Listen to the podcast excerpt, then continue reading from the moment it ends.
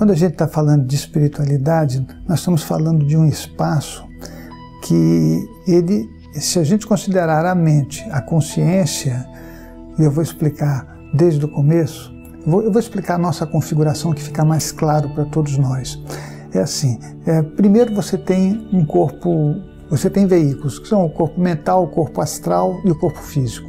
Para a gente saber que isso é é a base onde você vai é, trabalhar. Nesse momento eu estou trabalhando no corpo físico com a minha consciência. A consciência é uma configuração energética que está fora dos veículos. Então, para ela se manifestar, ela precisa de um veículo. O primeiro veículo que ela utiliza é o corpo mental, depois o corpo astral e depois o corpo físico. Aí talvez você diga assim, mas Moisés, como isso é possível? É possível é, pelo seguinte fato: eu fui fazendo muitas experiências de projeção astral. Desde os sete anos de idade eu tenho experiências que, obviamente, no começo eu não entendia, nem sabia é, como lidar com isso, né?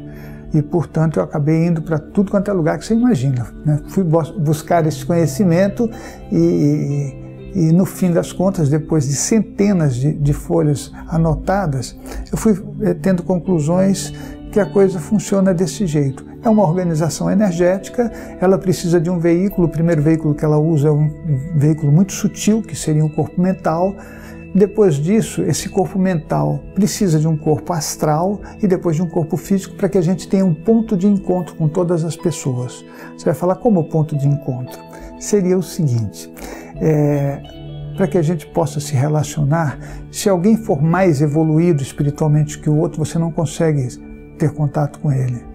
E eu sempre penso nisso, até por conta da minha profissão de psicanalista e por tudo que eu tenho observado, que a coisa funciona mais ou menos assim.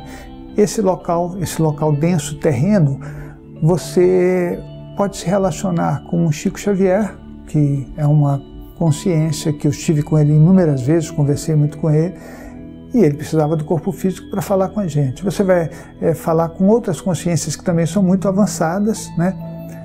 enquanto elas tiverem o corpo físico. Quando elas não tiverem, você não consegue falar com elas. Até porque eu sempre digo que é assim: se um dia eu evoluir muito, é óbvio que eu não vou querer ficar nessas confusões emocionais terrenas, que são cheias de disfunções, de brigas, de conflitos, de agressividade e que não estão construindo um mundo melhor. E eu acho que a questão é essa. A mente, do meu ponto de vista, seria a nossa consciência.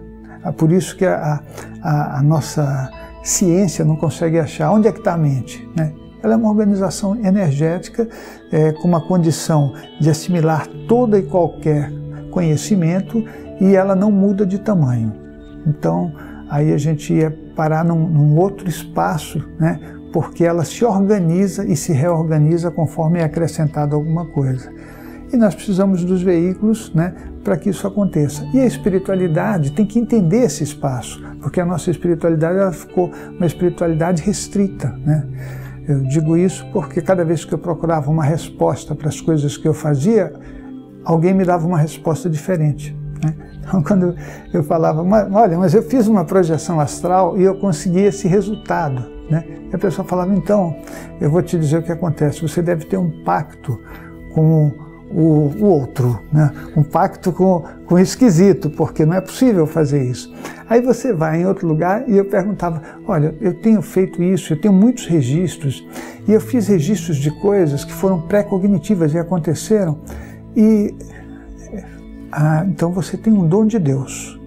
E eu nunca tinha uma resposta que me convencesse de verdade, né? E foi, fui fazendo isso durante anos e anos, anotando muita coisa que para mim foi muito importante, até o ponto que eu falei: olha, o jeito é fundar algum lugar onde a gente possa fazer pesquisas é, coerentes e sinceras. E aí, por conta disso, né, que eu acabei fundando o Centro de Estudos da Consciência, onde as pessoas podem questionar qualquer coisa, podem. É, tem gente de todas as religiões, seitas e tudo mais aqui, a questão fundamental é a gente questionar a vida e fazer com que esse mundo seja muito melhor do que ele é. Porque nesse momento, se alguém me perguntasse, Moisés, você já foi no umbral? Eu diria, nós estamos nele.